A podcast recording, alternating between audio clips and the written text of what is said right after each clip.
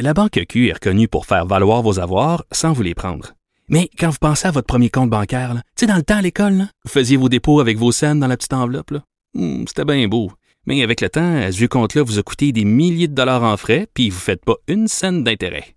Avec la Banque Q, vous obtenez des intérêts élevés et aucun frais sur vos services bancaires courants. Autrement dit, ça fait pas mal plus de scènes dans votre enveloppe, ça. Banque Q, faites valoir vos avoirs. Visitez banqueq.ca pour en savoir plus. Cube Radio. Il connaît tous les dessous de la politique. Chef du bureau d'enquête de l'Assemblée nationale. Antoine Robitaille. Là-haut sur la colline. Là-haut sur la colline. Cube Radio. Bon jeudi à tous. Aujourd'hui à l'émission, le juriste Guillaume Rousseau, professeur de droit à l'Université de Sherbrooke et auteur du livre Le droit linguistique au Québec, commente le dépôt du projet de loi 96 sur la langue française, projet de loi de Simon Jolin Barrette, euh, ministre euh, du gouvernement Legault. Guillaume Rousseau estime que c'est une réforme de grande ampleur. S'il critique la décision du gouvernement sur les municipalités bilingues, leur laisser la possibilité de rester bilingues, il applaudit l'audace de la modification constitutionnelle que contient le projet de loi. Ensuite, peut-on comparer le collectif antiracisme et décolonisation de Québec solidaire à l'ancien club politique Espéculibre qui a existé au Parti québécois entre 2005 et 2011? Pierre Dubuc nous explique que non. Mais d'abord, mais d'abord, c'est jeudi, on parle de politique du droit criminel. Antoine Robitaille. Il décortique les grands discours pour nous faire comprendre les politiques. Là-haut sur la colline. C'est l'heure de joindre euh, Nada Boumefta, qui est avocate en droit criminel. Bonjour. Bonjour. On abordera aujourd'hui le sujet des conséquences juridiques des comportements en ligne, là, tous ces trolls. Là. Puis cette semaine, il y avait un cas très particulier. Euh, Danny Arsenault, 42 ans, qui harcelait, semble-t-il, euh, Charlotte Bouchard, qui est sœur de la joueuse de tennis Eugénie Bouchard. Je me demandais, maître Boumefta, si vous vous euh, trouviez euh, dans, la, dans la peau d'un procureur en poursuite, que feriez-vous? Euh, c'est certain qu'avec des éléments, par exemple, dans le cas de Arsenault, où il a agi en commentant certes des publications qui sont publiques sur Facebook, mais en écrivant un message privé, en suivant Madame Bouchard, en allant même prendre des photos devant son travail, en faisant des commentaires sous des pseudonymes cachés, donc de façon anonyme, sans nécessairement avoir de photos. Euh, il est rentré, si on veut, dans la vie privée de Madame Bouchard en, en lui faisant peur, euh, en l'harcelant, en appelant, en faisant des messages à, à répétition. Donc, tous ces éléments-là sont considérés quand on est en poursuite pour évaluer, par exemple, la possibilité d'accuser quelqu'un de harcèlement, de menace, les propos sont, euh, sont euh, de ce type-là et par écrit, euh, euh, on peut également poursuivre les gens pour partage de photos euh, intimes. On l'a vu dans Mhm. l'affaire des captures d'écran quand on est sur Zoom ou sur Teams. Ouais. Alors, ça va au-delà de ça. Dès qu'on est sur les réseaux sociaux, même si on est derrière un, un écran, toutes les traces que l'on laisse, la décision de piquer, c'est un peu l'analogie que je peux faire. On pique quelqu'un, pique, pique, pique, pique. Euh, ça devient du harcèlement. Ça peut en venir à des accusations criminelles et on peut faire face à des sentences quand même assez sérieuses euh, Ah en oui, la hein? matière. Mhm. Comme par exemple? Tout à fait. Les sentences, écoute, peuvent varier. Euh, on peut avoir des absolutions qui peuvent être données pour des euh, menaces. Et ça peut être réglé aussi par voie de 810, qu'on appelle un article euh, qui impose des conditions aux gens pendant un an de ne pas communiquer, pas entrer en contact avec euh, la, la victime dans le dossier, mais sans qu'il y ait de traces criminelles. Autrement, on peut se retrouver même dans des sentences de détention, donc euh, faire de l'emprisonnement pour même plusieurs mois lorsqu'il s'agit d'une infraction dont la gravité peut être plus élevée. Par exemple, quand on menace euh, quelqu'un ou dans l'affaire euh, dont je peux faire mention qui a été rendue très tôt euh, euh, ce mois-ci, au mois de mai, par le juge Gaio Santos, où c'était un avocat de la défense qui s'est fait harceler par un client après l'avoir représenté. Euh, L'individu a quand même eu 14 mois d'emprisonnement. Ah oui, c'est la, la cause que vous m'avez envoyée tout à l'heure, le R Oui. contre Vinet. Exactement. Donc, dans cette affaire-là, dans Vinet, plusieurs appels répétitifs, des messages et même des propos euh, haineux qui ont été tenus et considérés par le juge comme facteur aggravant là, pour imposer ce type de sentence-là. Donc, les gens, quand Donc- ils commentent et donnent leurs opinions là, euh, Ouais. en pensant que ça ne peut, que ça n'aura pas d'impact et que la liberté d'expression leur permet de tout faire, attention, il y a une limite et, et vous pouvez faire face à des accusations et ça peut devenir des facteurs qu'on considère comme étant aggravants. C'est ça, les, les gens souvent oublient que c'est un espace public, qu'on n'est pas euh, là. euh, on a beau être dans notre sous-sol, on n'est plus dans notre sous-sol quand on s'exprime sur euh, ces, ces canaux-là.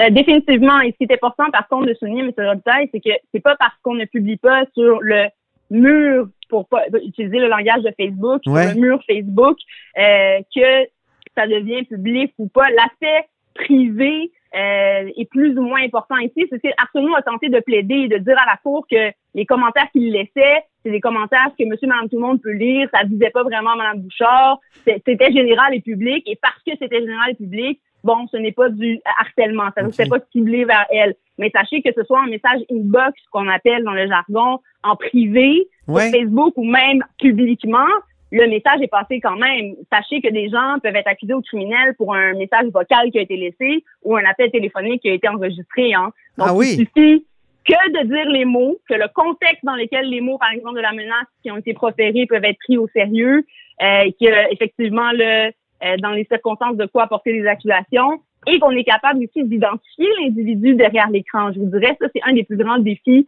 euh, comme poursuivant, Oui, c'est de ça. démontrer que la personne qui est derrière l'écran, c'était Monsieur Arsenault dans le dans le cas échéant. Lui, dans son cas, il s'est pris en photo. Donc, il a, il a mis son visage euh, euh, sur les réseaux sociaux et ça, les gens en sont peu conscients, mais les, les pages publiques, là, euh, faites attention hein, à ce que vous mentionnez, que ce soit dans le cadre de dossiers déjà devant la Cour, donc que ce soit des dossiers de DPJ ou euh, le- l'anonymat et le euh, tout ce qui est secret finalement euh, de l'identité des enfants ne doit pas être mentionné, on ne doit pas mentionner ça sur les réseaux et parfois il y a des parents qui peuvent être en colère, qui veulent vouloir émettre Oui. des commentaires sur Facebook à ce niveau-là, ben ils peuvent faire face à des accusations d'entrave. Alors ça c'est autre chose aussi, d'autres accusations criminelles qui peuvent amener des gens à faire face à la justice pour des propos qui ont été tenus sur les réseaux, même si ça concerne leurs propres enfants. Alors ça, c'est le volet des PJ qui amène des conséquences criminelles, mais il y a aussi tous les propos qu'on peut tenir, que ce soit, euh, là on a vu, il y a des groupes aussi, des cellules qui se créent, des gens qui peuvent être d'extrême droite, d'extrême gauche, de, ci, de ça. Euh, ce sont des commentaires aussi qui peuvent être euh, considérés comme des éléments de preuve et mener à des accusations ou de harcèlement, de menaces, comme je mentionnais tout à l'heure, tout ce qui est propos Si, euh, euh, ouais. haineux. Euh, si vous étiez maintenant à la défense d'un tel personnage, Mhm. que- vous profiteriez de quoi? Vous mettriez l'accent sur quoi? Mettriez l'accent sur quoi? Ben, il est évident là, que dans ce type de dossier-là, la, la faiblesse est vraiment l'identification d'individus derrière Ah oui. Donc, c'est sûr et certain qu'à ce stade-là, quand je reçois ce type de dossier-là, j'ai un peu un travail d'enquête euh, à refaire pour voir comment ils ont accédé, par exemple, à ces captures d'écran, qui les a pris, est-ce qu'il y a eu des modifications qui ont été faites, euh, si effectivement c'est le document euh, le plus pur, disons-le, là, que j'ai devant moi. Il n'y a pas eu de filtre, disons, ou d'ajout de bulles de conversation, ou qu'est-ce qui me dit qu'effectivement, derrière l'écran, c'était Antoine Robitaille qui Ouais. m'écrivait, qui me disait à ce moment-là, Hey, Euh, c'est pas c'est mon genre, là. Nada, c'est pas mon genre. ah, ben, c'est ça, là, je vous ai plus de rien, je vous ai plus de rien, je vous ai plus de rien. C'est juste un exemple. Mais sachez que. Je suis euh, plutôt la, vic- la, la, la, la cible de troll, Nada. Oui, c'est ça, Je c'est suis ça. plutôt la cible. personnalité publique, je comprends que effectivement, parfois, on peut recevoir des, des, euh, des commentaires qui peuvent être négatifs. Oui, les gens ont une liberté de s'exprimer, mais il y a oui. quand même des limites. Et comme individu, effectivement, à un certain point, on peut craindre pour notre vie. Et c'est ce qui Ben s'est oui. passé dans le cas de Mme Bouchard. Elle s'est dit, coudonc, je savais même pas qui était cette personne-là. Et il m'envoyait des messages du type, oublie pas de passer chercher une pinte de lait en sortant du travail. Ou euh, des choses comme Ouais. ça qui devenaient très, euh, mon Dieu, elle avait l'impression étrange. d'être suivie. Ouais. Oui, Beaucoup tout à de- fait. Beaucoup de députés, beaucoup d'élus disent qu'il y a trop de trolls, justement, et, et en font même une raison pour cesser leur engagement politique. Euh, même le premier ministre a dit qu'il va falloir trouver des moyens d'éliminer euh, et même de sanctionner les gens qui font ces attaques-là. Est-ce qu'on est qu'on poursuit assez devant les tribunaux ces personnages-là qu'on qu'on qualifie souvent de trolls? En, en ce moment, la réalité, c'est sûr que depuis la pandémie, là, on est connecté plus que jamais. Ouais. C'est une évidence. La plupart des politiciens en témoignent aussi qu'en début de, de carrière, bon, ils ont voulu se lancer pour être proches des gens, pour garder euh, cette proximité-là avec le citoyen via les réseaux. Euh, ce qui est euh, souligné, c'est que c'est très positif, mais ça vient avec le côté un peu plus sombre qui est tout cet aspect-là des trolls et des gens dont même, par exemple, Régis Labombe a reçu des menaces textuelles Euh, et il a, je crois, si je ne me trompe pas, décidé de porter euh, effectivement le plainte au niveau police. Est-ce qu'il y en a assez? Je pense que premièrement, les gens ne portent pas assez plainte. Euh, peut-être que ça passe, on se dit qu'on prend les coups et qu'on n'a rien à Mm. dire, mais gardez en tête que vous avez des droits, vous pouvez aller porter plainte à la police avec des captures d'écran, avec des captures, des enregistrements aussi, vous avez le droit de le faire, enregistrer des conversations, garder ces éléments de preuve-là pour amener au poste de police et porter plainte. Maintenant, tout ce qui est question d'identité, euh, normalement, ils sont capables aussi de retracer ou tenter de voir Oui. euh, avec les listes, par exemple, registre d'appels téléphoniques ou les liens Internet. Les adresses euh, de- IP. Exactement, Mm. les adresses IP, savoir d'où provient euh, euh, ce commentaire-là, d'où il sort. Et sachez, mesdames et messieurs, que c'est pas parce que vous décidez de déliter un compte Facebook, de disparaître de la map qu'on ne vous retrouvera Non. pas et que des accusations ne pourront pas être portées. Alors, je pense qu'il faut d'abord plus le dénoncer de un et en espérant que devant les tribunaux, ben effectivement, on puisse euh, être entendu, que les gens, si ce n'est pas eux qui étaient derrière l'écran et qu'ils ont un moyen de défense à faire valoir, ben puissent le faire à ce moment-là.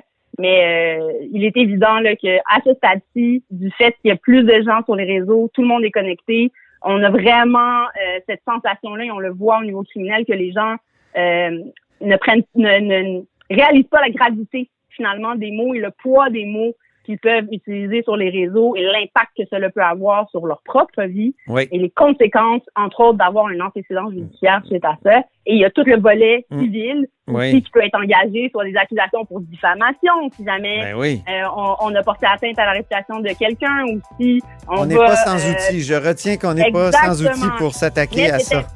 Merci c'est beaucoup. important et Oui. est frauduleux, ben, il faut l'attaquer puis euh, on a une voix, il faut le faire. Alors voilà.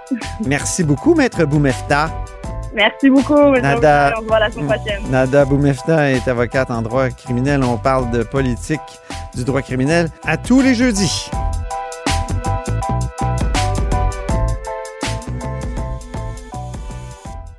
La Banque Q est reconnue pour faire valoir vos avoirs sans vous les prendre. Mais quand vous pensez à votre premier compte bancaire, tu sais, dans le temps à l'école, vous faisiez vos dépôts avec vos scènes dans la petite enveloppe. Hmm, C'était bien beau. Mais avec le temps, à ce compte-là vous a coûté des milliers de dollars en frais, puis vous ne faites pas une scène d'intérêt. Avec la Banque Q, vous obtenez des intérêts élevés et aucun frais sur vos services bancaires courants. Autrement dit, ça fait pas mal plus de scènes dans votre enveloppe, ça. Banque Q. Faites valoir vos avoirs. Visitez banqueq.ca pour en savoir plus. Grand philosophe, poète dans l'âme, la politique pour lui est comme un grand roman d'amour. Vous écoutez Antoine Robitaille, là-haut sur la colline. On joint maintenant l'auteur euh, du livre Le droit linguistique au Québec, c'est Guillaume Rousseau, professeur de droit à l'Université de Sherbrooke. Bonjour. Bonjour. Donc, pour être costaud, c'est costaud ce projet de loi 96 que Simon-Jean Barrette a déposé ce matin, non? Moi, c'est vraiment très, très, très costaud parce que c'est global. C'est que ça, ça, ça s'attaque à tous les fronts à peu près qu'on peut retrouver dans la loi 101, puis même au-delà parce que ça modifie plusieurs autres lois. Et ça, c'est une première depuis 1977. Hein. Depuis 77, bon, évidemment, en 77, il y a eu la loi 101 qui touchait à plein de, de, de, de, de fronts. Mais après ça, toutes les modifications, d'abord, c'était souvent pour en diminuer la portée. Mais même lorsque c'était pour augmenter la portée, c'était plutôt sectoriel. Hein. Une loi pour plus école passerelle, une loi plus euh, politique euh, linguistique, cégep université, une loi l'affichage. Donc, on avait des petites lois de temps en temps. C'est la première fois qu'on a une loi globale qui vient toucher à presque tous les pans de la loi 101. Ouais. Et je pense que c'est la bonne approche parce que avec le déclin du français, il faut des actions structurantes, mais en même temps, c'est difficile d'identifier une action qui va tout changer. Tu sais, C'est pas seulement les cégeps ou seulement les universités ou seulement la langue de travail. Il n'y a aucune mesure magique. C'est un ensemble de mesures qui, là, les, les effets de ces mesures-là, non seulement s'additionnent, mais se multiplient. Parce que si vous êtes mieux formé en français, cégep université, que vous avez plus de droits de travailler en français, ben forcément, tout ça va faire un continuum, logique. Fait que je pense que c'est ça la force du projet de loi d'être aussi global. Il y a aussi des euh, dispositions de dérogation qui sont invoquées, euh, mais contre quel type d'interprétation on veut se protéger au, gouvernement du Québec avec cette invocation-là, des, clauses dites non-obstant qu'on qu appelle comme ça euh, parfois? Oui, ben comme l'usage est encore là large, c'est-à-dire qu'on vise tout, toute la charte de la langue française, tous les articles de la Charte canadienne pouvant être visés par la clause dérogatoire, c'est-à-dire 2, 7 à 15, tous les articles de la Charte québécoise, là, euh, encore là, pouvant être visés par la clause dérogatoire, donc 1 à 38. C'est donc que c'est difficile de dire, c'est que le législateur ne nous indique pas quel article exactement de son projet de loi pourrait être invalidé en vertu de tel article, de telle charte. Donc, comme c'est global, c'est difficile de le dire, mais rapidement comme ça, euh, moi j'ai tendance à dire que c'est beaucoup la question du droit à l'égalité. Pas parce que euh, le projet de loi est discriminatoire, mais parce que le droit à l'égalité, la, jurisprudence est tellement changeante, c'est tellement imprévisible, on peut tellement être comme plaideur créatif avec le droit à l'égalité que ben, on peut toujours dire qu'un anglophone qui a pas de n'aura droit à un service en anglais dans telle circonstance, quoique le projet de loi est plutôt euh, modéré là, à égard aux droits des, anglophones, mais quand même, en protégeant le droit de travailler en français à certaines occasions, est-ce qu'il ne va pas entraîner un petit peu moins de services en anglais dans tel ou tel organisme? Et à ce moment-là, on peut dire Ah, voilà, le droit à l'égalité de tel anglophone a, a pu être euh, atteint dans tel ou tel contexte. Donc, moi, j'aurais tendance à penser que c'est peut-être là que ça se joue, mais encore une fois, pas parce qu'il y a des discriminations flagrantes, flagrantes dans le projet de loi, mais parce qu'on a une jurisprudence très foisonnante en droit à l'égalité qui peut aller un petit peu dans toutes les directions. Là. Vos parties préférées de, de la loi 96, du projet de loi 96, que- quelles sont-elles? Ben, il y a ça, comme vous le savez, moi j'ai beaucoup publié sur la disposition de dérogation dans, dans les dernières années, là, qui pouvait avoir une mauvaise réputation dans certains milieux. Puis travaux de recherche ont démontré que non, elle a été souvent utilisée, puis que une des raisons reconnues chez plusieurs auteurs, euh, puis dans le passé dans l'Assemblée nationale, pour utiliser la disposition de dérogation, c'est justement pour des questions d'identité. Donc le fait qu'il n'y avait pas de disposition de dérogation dans la loi 101, c'était, à mon avis, euh, une lacune. Et là, il l'a, donc ça, c'est très, très fort. Euh, Évidemment, tout ce qui concerne euh, la, la, la ben, tout ce qui concerne ces deux petits articles, là, mais la modification de la loi constitutionnelle de 1867. Oui. Mon collègue euh, professeur Taillon pourra vous en parler encore plus, mais Oui, il l'a déjà fait le euh, 18 janvier. On voilà. était précurseurs. Oui. Oui, effectivement. Puis sinon, euh, l'autre chose qui va un petit peu dans ce sens-là, parce que c'est aussi probablement en vertu de 45 de la Constitution de 82, le pouvoir du Québec Oui. de modifier sa propre Constitution. Moi, j'avais fait un bouquin avec François Côté, avec une préface de Jean-Louis Baudouin, l'ancien juge de la Cour d'appel, Oui. pour la promotion du français langue officielle de la loi de la justice. Puis ce qu'on qu'on qu'on mettait de l'avant, c'est que euh, les lois québécoises sont en français, en anglais, mais en cas de divergence des deux, vers- des deux versions, il devait y avoir une primauté de la version euh, française. Et le projet de loi va dans ce sens-là.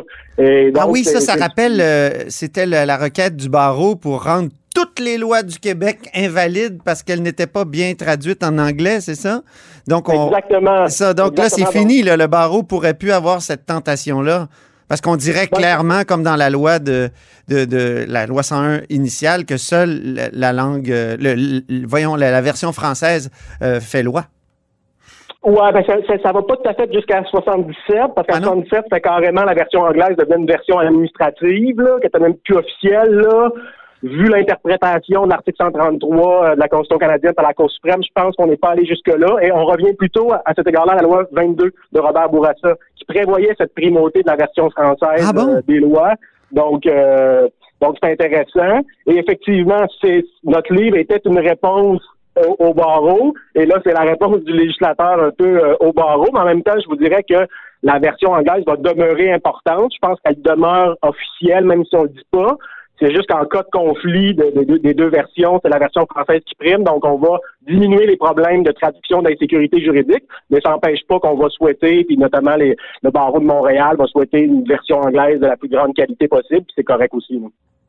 Est-ce qu'il y a des points faibles, euh, Guillaume euh, Rousseau? Ben moi, moi, vous savez, j'ai- aussi une, euh, un petit fait pour le droit municipal que j'enseigne chez nous. Puis je trouve qu'au niveau des municipalités, là, le projet de loi va, va pas très loin à deux égards. hein. La fameuse question des, des arrondissements ou des villes à statut bilingue, mais qui finalement ont moins d'anglophones que jadis et qui ne se qualifieraient plus, mais continuent de bénéficier d'un d'un statut bilingue, donc du droit là, de, de, de, de faire des services ou de l'affichage ou quoi en anglais euh, bilingue. Donc là, le gouvernement dit on peut retirer le statut bilingue des municipalités, mais avec le consentement du conseil de ville. Et là, on se doute que ça veut dire qu'il n'y en aura pas beaucoup de consentement, là, à moins vraiment que des, des citoyens d'une municipalité et des élus se mobilisent. Alors là, je comprends qu'on veut respecter l'autonomie municipale, mais à mon sens, l'intérêt national, c'est au-dessus de l'autonomie municipale, puis ça peut justifier dans certains cas qu'on limite. Donc ça, c'est une serviette. Puis l'autre peut-être manque, c'est que il n'y a pas de, euh, contrairement au cégep et aux universités qui doivent se doter de politique linguistique, de promotion du français, puis c'est renforcé, ça d'ailleurs, dans le projet de loi, il n'y a pas une obligation pour les municipalités de se doter d'une politique, comme l'a fait la Ville de Montréal Oui, quelques semaines, mais là, il faudrait que ce soit... comme, elle comme on l'a forcé à le faire. Ben, c'est ça, exactement. Il y a eu des pressions politiques et tout, mais là, il faudrait vraiment que ce soit une obligation légale pour l'ensemble des municipalités d'avoir une politique linguistique où on fait la promotion du, euh, du français, qu'on fait des, des services ou de l'assistage en anglais, vraiment des exceptions. Et si les 1000 municipalités du Québec font ça, ça a comme un effet, là, ça, non seulement ça mobilise les, les citoyens dans chaque coin du Québec, mais ça, ça a un effet multiplicateur. Alors que là, parce que le- on, on a beau parler de l'État québécois, mais dans les faits, les services publics, c'est beaucoup les municipalités qui les rendent au Québec. Ouais. Donc, si on n'a pas une politique euh, solide au niveau des obligations que les municipalités ont eu égard à, à, à la langue, on rate un peu le coche. Quoique, dans le projet de loi, on prévoit une politique linguistique de l'État qui pourrait avoir des obligations pour les municipalités, c'est ce que je comprends. Ah oui, c'est, c'est par là qu'on pourrait, c'est par ce truchement-là qu'on pourrait régler l'affaire. OK. Mais je pense que les municipalités, on devrait avoir cette obligation-là, même d'aller plus loin et de, d'avoir leur propre politique. Alors ça, c'est, peut-être une, une faiblesse. Puis là, bon, évidemment, la question du, du cégep Ouais. français, là, qui n'est pas tout à fait, là, ça, ça fait penser à un golfeur qui, qui, qui est très loin sur le verre et qui, qui envoie sa balle là, vers le trou et la balle va jusqu'au bord du trou, mais rentre pas dans le trou. Donc, euh, le gouvernement, il, il en fait beaucoup. On sent que là, quand, quand on avoir des progrès, Il veut peut-être pour, s'éviter euh, des batailles euh, qui, qui consomeraient trop, trop d'énergie, alors que l'essentiel est ailleurs, peut-être. Oui, Euh, effectivement, puis c'est ça. Politiquement, on sent qu'il y a beaucoup de mesures, mais qu'elles sont pas radicales. Donc, ça, politiquement, effectivement, notamment sur le cégep, ça peut être Vous- habile au terme de la politique, euh, de la joute politique, au terme des politiques publiques. Est-ce que ça va assez loin pour renverser le déclin du français? Ça, ça reste à voir, mais en tout cas, il y a des pas dans la bonne direction. En terminant, vous avez été conseiller de Pauline Marois, vous avez été conseiller au Parti québécois. Euh, Est-ce que ça aurait été possible pour le Parti québécois d'adopter une loi aussi costaude pour refaire la loi 101? Ben, si on compare le projet de loi 96 de ce matin avec le projet de loi, je pense que c'était 14. 14, Ouais. du gouvernement Marois. Je pense que la comparaison est à l'avantage du gouvernement euh, de la coalition Avenir Québec. Là. Je pense euh, objectivement, même je pense que les, les, les, les, en, en- en conviendront. Donc, effectivement, il semblait pas. Mais il faut dire aussi qu'il y a une- il y a une question de contexte historique. Je pense que l'opinion publique de 2012-2013 était rendue là où elle est rendue en 2021. Euh, donc, euh, mais non, effectivement, à l'époque, c'était pas possible euh, au Parti québécois. Mais maintenant, bon, le, le, le, le chef actuel du Parti québécois irait même plus loin sur la question des cégeps. Mhm. Mais l'autre aspect où le Parti québécois s'est peut-être parlé, c'est la modification de la Constitution de 1867. Hein? Le Parti québécois est en souverainiste, il voulait pas trop jouer dans, le, dans ce film-là, même s'il a lui-même obtenu L'amélioration du, du fédéralisme, justement, est-ce que c'est pas la, la dépolarisation fédéraliste souverainiste qui permet des avancées pour le Québec? Oui, effectivement, parce que le, le Parti québécois, s'il l'avait fait, on dirait ah, voici une astuce souverainiste. Voilà. Euh, voilà. Donc, il y aurait eu une espèce de présomption de mauvaise foi. On imagine Jean-Marc Fournier dire ça. ça. On imagine, on imagine Benoît Pelletier peut-être moins appuyer le Parti québécois qu'aujourd'hui il appuie le projet de loi de la, la coalition Avenir Québec là, de manière totale et sans ambiguïté. Et ça, c'est, c'est majeur là, comme, comme appui politique. Même pour la clause dérogatoire, pour la, la modification constitutionnelle, M. Pelletier appuie le gouvernement puis le projet de loi euh, mur à mur. Alors ça, Ouais. c'est, majeur. Là. On, on imaginerait moins ça à l'égard d'un projet de loi du Parti québécois. Quoique M. Pelletier est quand même au-dessus des considérations partisanes. là. Oui, mais quand même, soudainement, on voit le fruit qui mûrit. Lui qui disait toujours que le fruit était pas mûr. Ouais, ben disons que le, le Québec décide de le, de le faire mûrir seul. Puis ça, c'est moi, c'est ce que j'appelle, puis j'ai un peu écrit là-dessus, l'unilatéralisme. Ouais. C'est-à-dire qu'avant, on pensait que soit on faisait la souveraineté, soit on négociait avec euh, le fédéral et les autres provinces. Il n'y avait pas d'autres possibilités. Mais il existe une autre possibilité, puis ça fait euh, quelque temps que moi et d'autres en, en parlons. Non, il existe une possibilité pour le Québec d'agir unilatéralement, mettre la clause dérogatoire euh, de manière large, modifier la Constitution de 1867, euh, pousser euh, comme la, la- la clause sur la primauté du français. D'après moi, c'est valide constitutionnellement, mais ce sera peut-être contesté, mais c'est pas grave. On, on- on va le plus loin possible dans les euh, dans les compétences du Québec. Et ça, ça participe de ce que j'appelle l'unilatéralisme. C'est-à-dire essayer de faire bouger l'ordre constitutionnel canadien, pas par des négociations avec le fédéral des autres provinces, mais par le- le- des- des gestes unilatéraux du Québec. Merci beaucoup, Guillaume Rousseau, Ben, merci à vous.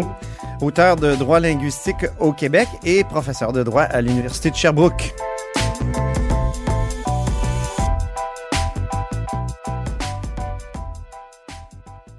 La Banque Q est reconnue pour faire valoir vos avoirs sans vous les prendre. Mais quand vous pensez à votre premier compte bancaire, tu sais, dans le temps à l'école, vous faisiez vos dépôts avec vos scènes dans la petite enveloppe. Hmm, C'était bien beau. Mais avec le temps, à ce vieux compte-là vous a coûté des milliers de dollars en frais, puis vous ne faites pas une scène d'intérêt. Avec la banque Q, vous obtenez des intérêts élevés et aucun frais sur vos services bancaires courants. Autrement dit, ça fait pas mal plus de scènes dans votre enveloppe, ça. Banque Q, faites valoir vos avoirs. Visitez banqueq.ca pour en savoir plus. Antoine Robitaille. Il décortique les grands discours pour nous faire comprendre les politiques. Là-haut sur la colline. À Québec solidaire, qui euh, tiendra son conseil national en fin de semaine, le collectif Antiracisme et décolonisation crée des remous à l'interne. Ça fait penser, plusieurs l'ont dit, moi-même, je l'ai dit en entrevue avec Gabriel Nadeau-Dubois, que ça faisait penser donc euh, à Espéculibre, au Parti québécois qui a été dissous par Pauline Marois en 2011. Et on pourra en parler, ben, il y a Pierre Dubuc, rédacteur en chef de l'autre journal, et aussi qui dirigeait... euh, le, le Spéculibre dans le temps. C'est une autre sorte de collectif. Bonjour, Pierre Dubuc. Bonjour, Antoine. Puis là, vous nous écrivez ce matin euh, dans notre section euh, Faites la différence. Il faut pas confondre le Spéculibre avec le collectif antiraciste décolonial de Québec solidaire. Mais vous êtes comme, vous étiez comme un parti dans le parti, comme le collectif, non? Euh, pas tout à fait. D'abord, euh, il y avait les, les règles étaient très différentes. Euh, dans je vois que le collectif, là, ça prend 10 membres pour être euh, en 10 membres en règle pour que le collectif existe. Alors que dans le cas du spéculatif, il fallait 200 membres. Puis euh, même au moment de notre dissolution, on, était, on avait produit euh, une liste avec 313 membres en règle du cas de spéculatif et à la fois du Parti québécois. Donc ça, c'est très différent. Ensuite, on n'avait pas une attitude fractionnelle. Quand on a euh, négocié avec M. Landry la création du spéculatif, on s'est entendu sur deux choses. Euh, C'est-à-dire, d'un côté, le PQ allait euh, admettre des points de vue minoritaires en son sein. D'ailleurs, au congrès de 2005, là, qui a vu euh, la légalisation des clubs politiques, il y avait un changement dans les statuts à cet effet-là. Et nous, on s'est engagé à ne pas déchirer notre chemise sur la place publique si une de nos propositions passait pas. Donc, on a eu une attitude où on a toujours défendu l'indépendance, où on a toujours défendu la social-démocratie, ce qui était euh, les, les deux piliers à l'origine euh, du Parti québécois. Alors, je me rends compte que c'est pas le cas euh, pour le collectif. Vous, êtes- Québec vous étiez quand même vu comme des empêcheurs de tourner en rond, un peu comme, euh, comme le Ouais, collectif. Il y a deux, il y a deux, c'est parce qu'il y a eu un vice euh, au départ de ça, ben deux vices en fin de compte. Euh, le premier, c'est parce que la démission de M. Landry, on avait prévu à l'époque, euh, euh, au congrès de 2005 où ça a été adopté les, les statuts pour les clubs politiques, qu'il y a plusieurs clubs politiques qui étaient pour se mettre euh, en place. M. Landry avait regroupé des hommes d'affaires qui étaient pour créer un club politique. Il y avait des environnementalistes aussi avec lesquels on était en discussion qui en créaient un. Il y avait aussi des membres des communautés ethniques. Donc, il y avait eu euh, il y aurait eu finalement euh, plusieurs clubs politiques, puis il y aurait eu des négociations entre tous, puis avec, euh, avec euh, la direction du parti. Finalement, il y en a Alors, un. Ben, parce que M. Landry a démissionné. Puis euh, c'est c'est à ce moment-là, c'est André Boisclair qui a été euh, élu chef. Puis André Boisclair ne voulait rien savoir des clubs politiques, tout à fait. Puis même parce qu'il faisait un virage à droite. Hein. C'était le New Labour de Tony Blair, et puis il voulait rompre avec le mouvement syndical. Sou, souviens, euh, fini les soupers bien arrosés avec Oui. les dirigeants syndicaux qu'il avait lancés. Ça y est retombé sur le nez par la suite. Et puis par la suite, Pauline Marois, qui même avait adhéré au spéculisme au départ, aurait pu euh, renouer avec euh, monsieur euh, l'approche de M. Landry, mais euh, quand elle a pris le pouvoir au PQ, elle nous a demandé de nous, euh, de nous saborder, ce qu'on a refusé. Et puis après, ben, elle a pris aussi le virage euh, li- néolibéral. Je me souviens, là, au, con- Oui. au Conseil national où on était exclus, c'était ça aussi. Oui. Donc, c'est en 2011 que vous avez été euh, finalement. euh, Est-ce que c'est en, deux- c'est en 2010 ou 2011 Je me souviens. Je, je regarde là. Ouais. Ouais, En 2010, hein? 2011. Ah oui, oui, c'est ça. On a continué par la suite, nous, à. Ouais, Donc, c'est au- donc, vous avez c'est au été. Conseil national de- du mois de mars à Lévis. OK. Vous avez été 2010. exclu à ce moment-là, en 2010. Mais si on regarde l'histoire depuis, est-ce que Mme Marois avait pas raison de frapper un grand coup, comme vous l'écrivez, en direction de l'électorat adéquiste, puisque c'est les caquistes qui ont le pouvoir aujourd'hui, puis euh, qui, par exemple, mettent en, mettent en avant la laïcité, euh, la langue française? Ben, elle aurait pu faire ça aussi, là, mettre en avant la laïcité, elle l'a fait. La langue française, elle l'a fait en partie. Mais euh, au point de vue social, elle n'était pas obligée de renier ce qui était l'ADN du, euh, Parti québécois de ses départs. Dans, dans son dans, son document là, à ce Conseil national-là, qui s'appelait Gouvernement souverainiste création de la richesse, ça mettait de l'avant euh, la richesse individuelle plutôt que la richesse euh, collective. Nous, on avait publié un texte dans le devoir à ce moment-là, juste euh, la veille du Conseil national. S'enrichir durablement, c'est s'enrichir collectivement. Et c'est ça qu'elle n'a pas aimé. Et puis, c'est ça qu'elle a eu notre exclusion. Mais ça avait.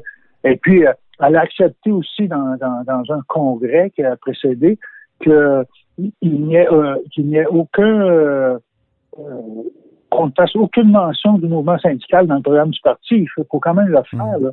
Euh, le Parti québécois, c'était le, parti du préjugé favorable aux travailleurs de, René Lévesque. Et puis là, euh, elle a mis ça de côté.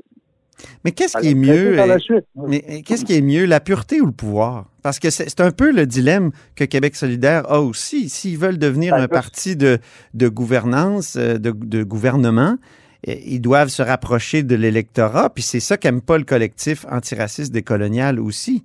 Euh, donc, vous, c'était ça aussi. Vous, vous trouviez que euh, le parti était plus assez pur d'une certaine façon. Êtes-vous, étiez-vous des puristes? C'est pas, pas, une question de puriste. On est, comme on dit, euh, on est après, nous, à accepter de, perdre des, résolutions dans, dans, le cadre des instances, mais on défendait des positions qui avaient toujours été celles du Parti québécois. Mm-hmm. On n'avait pas l'encontre, puis qui étaient aussi soutenues par les membres.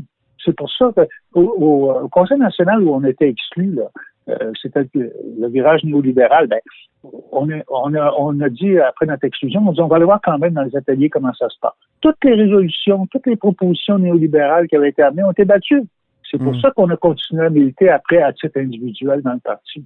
Je pense qu'on était plus euh, connecté sur le parti à ce moment-là. Qu'est-ce que D'ailleurs, Mme Marois, plus tard, a changé d'opinion, de position sur le mouvement syndical, sur d'autres. Souvenez, une des raisons qui a valu son élection, c'est son appui au mouvement étudiant.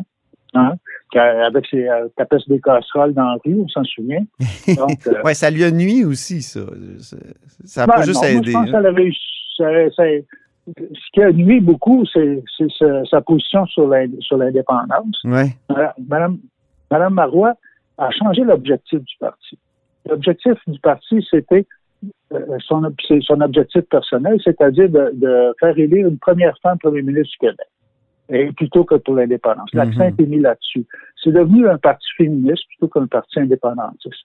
Mais moi, je suis pas contre ça. Même je dis, souvent je lui ai dit à elle-même, j'ai dit, je pense que le, mouvement nationaliste dirigé par une femme, c'est mieux à l'échelle internationale. On le voit avec Mme Surgeon en, en Écosse. Ah oui. C'est plus difficile de blaster un, un, mouvement qui est dirigé par une femme que par un homme. Fait que c'est un acquis.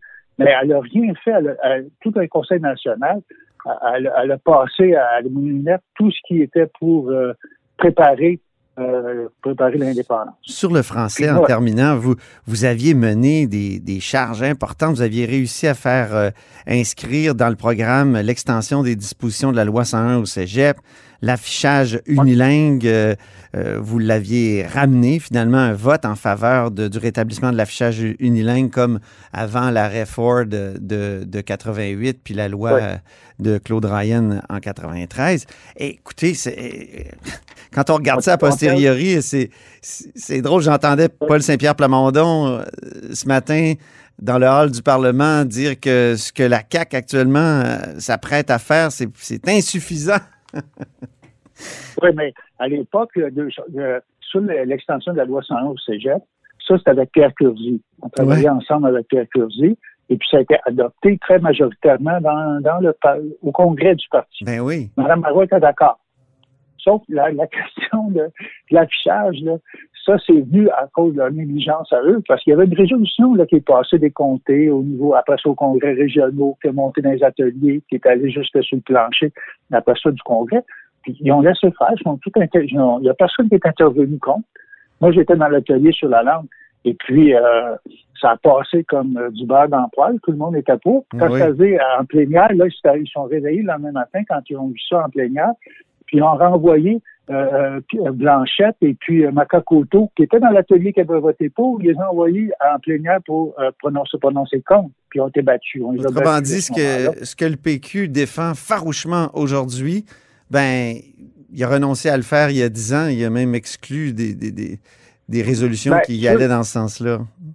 Sur la loi 101 au cégep, c'est passé. C'est par la suite, quand elle était élue minoritaire, qu'elle avait vu, que Mme Marois a vu qu'elle n'aurait pas les appuis, qu'elle l'a mis de côté. Mais euh, ça, ça a passé majoritairement à l'appui à ce moment-là. Peut-être à son corps défendant, mais ça, à l'appui à ce moment-là. Sur l'affichage, c'est venu comme une surprise, tu sais, à ce moment-là, fait que, euh, au Congrès. Ben oui. Euh, vous qui êtes un militant de gauche, Pierre Dubuc, comment vous voyez la fracture de la gauche au sein de Québec solidaire? Ben, c'est la même fracture de partout, là. ces débats-là, là, qui euh, qui, sont au sein de Québec solidaire ne sont pas particuliers à Québec solidaire. Je regarde en France, je regarde dans d'autres pays. C'est le même débat. La situation de, la gauche en général est complètement déplorable. C'est un vrai naufrage. Ça va, ça va prendre euh, ça va prendre beaucoup de bonne volonté, puis euh, être capable de, rétablir un, discours plus à gauche. Puis un discours, le PQ aussi, sur les questions du mouvement syndical, mouvement ouvrier. Euh, là, j'apprends qu'il y a un projet important qui, euh, qui est débattu, la loi 59 sur la santé et la sécurité au travail. Les syndicats sont mobilisés là-dessus. J'apprends que le PQ n'a aucun intérêt là-dessus. Personne ne s'en occupe dans la députation actuelle. C'est Québec solidaire qui, qui, travaille là-dessus. Vous ben avez, je, vous ai souvent posé la question, Pierre Dubuc, vous avez jamais eu l'envie de, de, joindre Québec solidaire, justement? Non, parce qu'à l'origine, euh, à l'origine de la création de Libre, euh, moi, j'étais, euh, à l'origine, l'autre journal, on était à l'origine du, euh, du rap, qui, c'est dans nos pages que l'appel a été lancé, le Rassemblement pour une alternative politique, qui plus tard est devenu Québec solidaire. L'UFP, Mais à ce moment-là, ouais, c'est ça. Mais à ce moment-là, on, prévoyait une proportionnelle. M. Landry même s'est engagé à la proportionnelle. Donc ça, c'était bien. Mais quand M. Landry a, été battu en, en 2003 par Charret, Là, c'était clair qu'il n'y aurait pas de proportionnel. et à ce moment-là, euh, des tiers partis sans proportionnel, pour moi, ça ne marchait pas. C'est là que j'avais appelé M. Lazur, puis j'avais dit, est-ce que ce serait possible de créer, euh, d'avoir une proportionnelle à l'intérieur du PQ, avec des clubs politiques? Et euh, M. Lazur, je vais contacter M. Landry, c'était son grand ami. Il m'est revenu, il a dit, M. Landry est intéressé. À ce mhm. moment-là, moi, j'en avais parlé à Régent Parent, qui était un de mes amis, qui était le président de la CSP. On avait organisé une rencontre, Régent, Dr. Lazur, M. Landry, puis moi. c'est là que l'idée s'est développée, puis qu'elle est devenue active dans la saison des idées que M. Landry avait mis en place. Oui, on se souvient de ça. Puis, qui est devenu puis, puis, après ça, qui est atterri au congrès de 2005. On a travaillé fort là-dessus. Merci beaucoup, en tout cas, euh, pour de, nous rappeler euh, cette histoire-là. On rappelle rarement notre histoire politique ici au Québec. Euh, merci, Pierre Dubuc. Et je renvoie à votre texte publié dans notre section euh, Faites la différence. Ne pas confondre Respect avec le collectif antiraciste décolonial de Québec solidaire. C'est signé par Pierre Dubuc, mais aussi par Marc Laviolette. C'est tout pour La Haut sur la Colline en ce jeudi. Merci beaucoup d'avoir été des nôtres. N'hésitez surtout pas à diffuser vos segments préférés sur vos réseaux. Et je vous dis à demain.